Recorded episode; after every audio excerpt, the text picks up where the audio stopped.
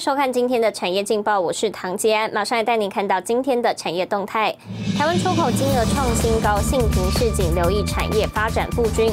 面板景气加暌违三年，群创三月三号召开法说，红海转型脑力密集，连四年获选科瑞维安百大创新机构。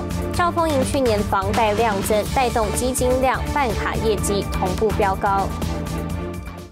来关心台股，台股今天开盘跌一百一十三点八六点，加权股价指数跌到一万六千三百二十九点五四点，主要是台积电股价早盘杀至六百二十七元，创金牛年以来新低价，成为杀盘元凶。所幸面板低润的双低族群股价逆阳，大盘一度收敛跌势，但是近午盘陆港股急杀，卖压又涌现，指数一度再跌百点，整体盘势明显震荡剧烈。法人表示，联准会主席鲍尔出席国会听证会，重申将延续目前宽松货币政策，Q E 不退，资金浪潮就会持续。从新台币今天盘中再创二十三年半新高，一度触及二十七点八七三元来看，台股整理过后依旧有高点可期，提供给你参考。接下来，请看今天的财经一百秒。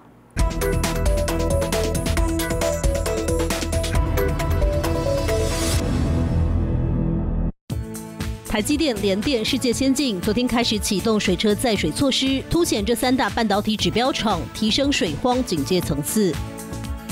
日经亚洲评论报道，拜登最快本月会签署一项行政命令，与台湾、日本和南韩等国家合作，加速打造生产晶片和其他具战略意义产品的供应链，降低对中共的依赖。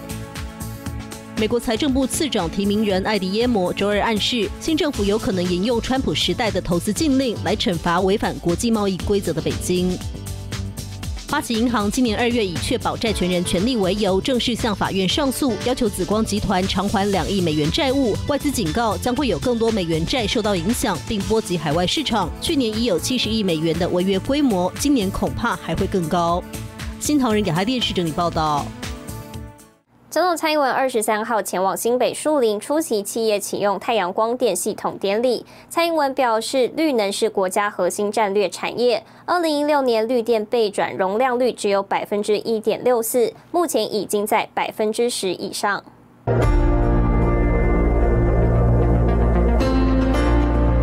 企业响应政府绿能政策，设置超过两千千瓦的太阳光电系统，预计年发电量达一百九十万度以上，相当五百户小家庭一年的用电量。这是新北招商案中最大的设置案。启动典礼包括总统蔡英文、副行政院长沈荣金、经济部长王美花、新北市长侯友谊都亲自出席。请启动新北树林产业专区太阳光电系统启用仪式。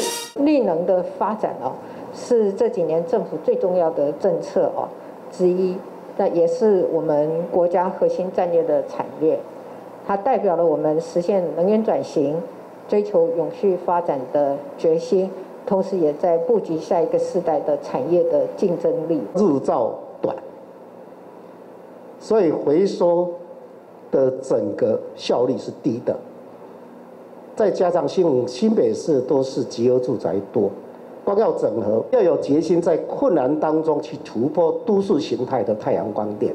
如何的有序发展？期待地方政府合作推动绿能发展。蔡英文表示，他刚上任时，电力的备转容量率只有百分之一点六四，目前已经稳定在百分之十以上。今年太阳能光电占比持续提高，截至去年，屋顶型的光电设置量已突破四 g 瓦。经济部长王美花表示，屋顶型太阳能光电较少争议，困难点在于整合用户参与，目前推动进度优于预期。屋顶的推动呢，比原来的预期还要好，所以我们的把屋顶的目标呢，从三 G 瓦变成六 G 瓦，现在要八 G 瓦，到二零二五之前，用电大户有更高的义务要来使用绿电，并且推广再生能源。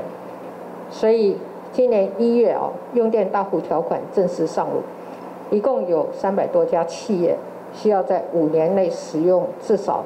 百分之十的绿电。蔡英文表示，使用绿电是国际趋势，政府也会协助企业一起达到使用绿电的目标，保持 MIT 的产品优势。新唐亚太电视高建伦、张元婷，台湾新北采访报道。带您看到今天的国际重要财经报纸信息。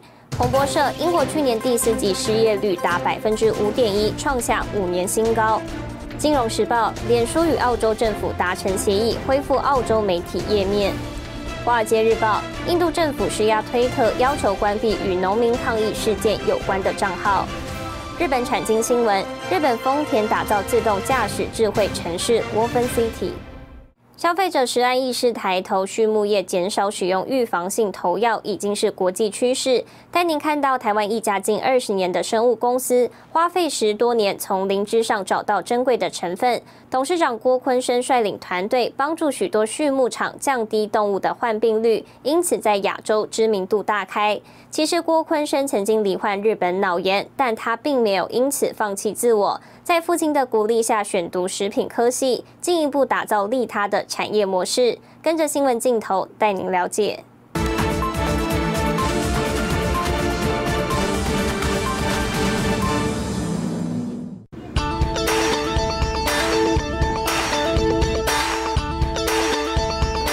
生长线差不多是落在零点一到零点二，在一个星期，它就可以做采收了。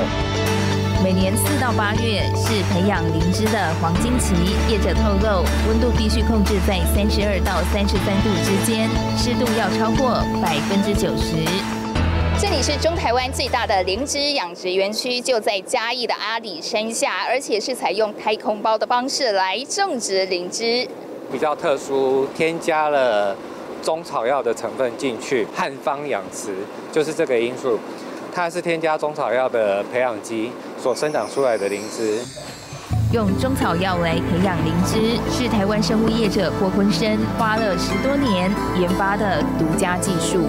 固态培养的话，当时没有设备，所以我们固态培养还包括整个设备都自己去开发。我们的这个。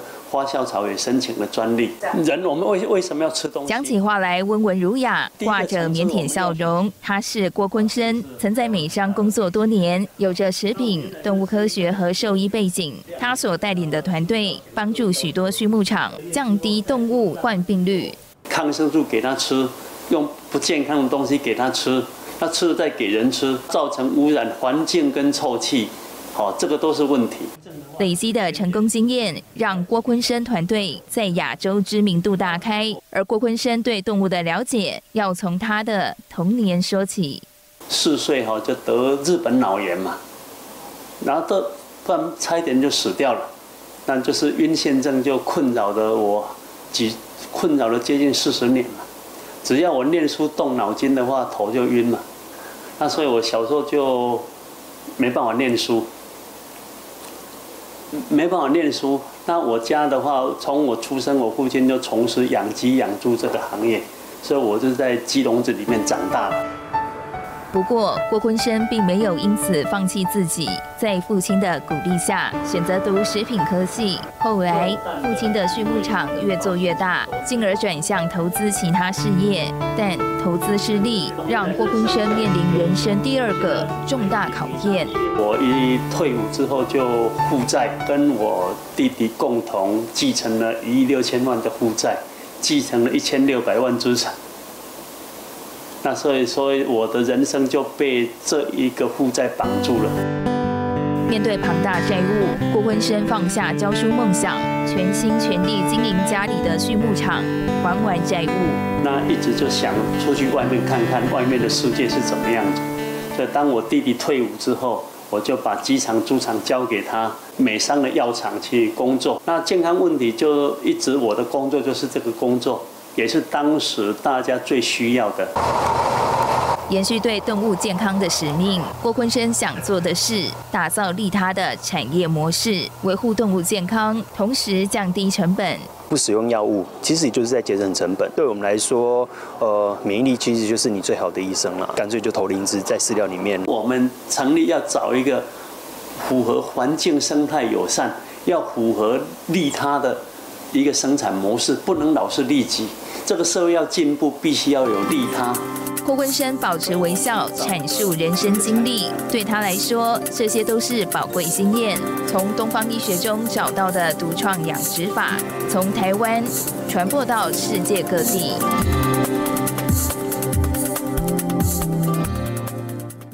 带您看到明天二月二十五号星期四有哪些重要的财经活动。美国公布 Q 四 GDP，上周申请失业救济金人数。欧元区财长召开会议。经济部发布一月工业生产、批发、零售、餐饮业动态调查。远传台湾大第一金法说会。谢谢您收看今天的产业劲报，我是唐吉安，我们明天再见。